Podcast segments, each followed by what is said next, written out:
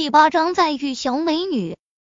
陈天阳走出星空集团大厦后，就开始考虑以后的日子应该怎么办。在原先的计划中，他下山和苏沐雨完婚之后，再想办法突破修为。可是现在计划全都打乱了。他下山的时候，师傅只给了五百块钱，现在满打满算还剩下不到二百，连生活都有问题了。现在想一想，让苏沐雨这小妞保养自己，其实也挺不错的。果然，装逼一时爽，全家火葬场。陈天阳苦笑一声，随即。他昂首挺胸，放言道：“开玩笑，从小到大，无论衣食住行，老子都是自力更生，怎么能让一个女人来养？真是滑天下之大稽！千里之行，始于足下。哦，不对，是始于饭下。吃饱喝足，才能够去成就大事。”陈天阳便在街边随便找了个小吃店，打算饱餐一顿再说。小吃店并不大，不过装修的古色古香，非常雅致，坐在里面十分舒服。陈天阳刚准备点菜，突然旁边传来一个惊喜的叫声：“天呐，我还以为看错了，原来真的是你！”陈天阳抬头看去，只见眼前站着个女孩，梳着马尾辫，特别清纯漂亮，而且很眼熟。此刻。这个女孩正用惊喜、激动的目光看着他，陈天阳恍然大悟，嘴角忍不住出现一丝笑意，说道：“原来是你。”这个女孩正是前不久被陈天阳救下来的姑娘，想不到又在这里见面了。林乐瑶激动地道：“你把我救下来后，我还没当面向你道谢呢。”还举手之劳而已，区区一个渣子还不被我放在眼里。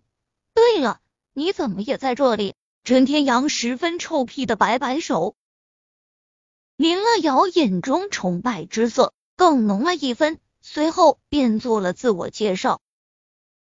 陈天阳这才知道这家店是林乐瑶小姨开的，而他在这里帮忙。林乐瑶小姨发现这里动静后，也过来了。知道事情真相后，对陈天阳千恩万谢。最后在两女的坚持下，陈天阳勉为其难答应让他们请吃饭。雨哥哥，你自小就生活在山上吗？真是好可怜哦。嗯，还好，山上生活其实也挺有趣。雨哥哥。那你现在是孤身一人了，有没有想好在哪里工作？目前还没想好呢。要不，林乐瑶发现陈天阳衣服老旧，显然在城里无依无靠，便鼓起勇气，小心翼翼的说道：“要不，宇哥哥你也来我小姨这里帮忙吧，就全当一个过渡，怎么样？”来小吃店帮忙。陈天阳想了想。自己目前囊中羞涩，的确需要赚钱，而且林乐瑶这小妞看着也不错，和自己也算投缘。微微考虑过后，陈天阳点头笑道：“好啊，耶，真是太好了！”林乐瑶惊喜之下，直接从座位上跳了起来，惹得不少客人行注目礼。发现自己是太后。林乐瑶可爱的吐吐小舌头，唐美莲，也就是林乐瑶的小姨，嗔怪的看了他一眼，然后高兴的对陈天阳笑道：“小杨，你能屈尊来我这里，我真的很高兴。不过你这身衣服不行，你快点吃，吃饭我带你去商场购物。”耶，能去购物了，真是太好了！林乐瑶开心的笑道。偷偷的瞄向陈天阳，眼中还带着羞涩。吃过饭后，小吃店就关门了。陈天阳坐着唐美莲的宝马 X 六，骑向大厦去了。林乐瑶坐在他的旁边，一直叽叽喳喳说个不停。香车、美女，就连陈天阳也觉得十分养眼。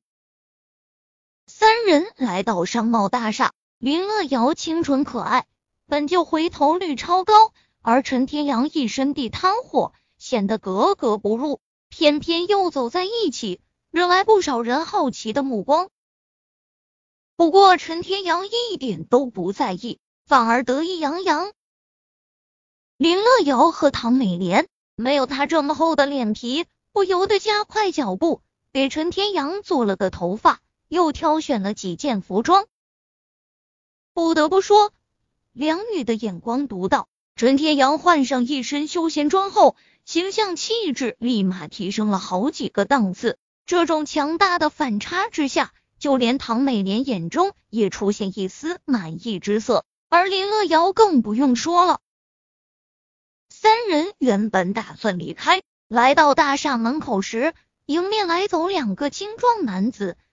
其中一人胳膊上纹着一条青龙，另一个则是光头，长得凶神恶煞，一看就是混社会的。两人看到林乐瑶后，顿时出现惊艳的神色以及难以掩饰的欲望。纹身男立即笑道：“这位小姐，你们走这么快，刚刚撞到我们哥俩了，不赔偿我们哥俩一点东西，就想这么走了？”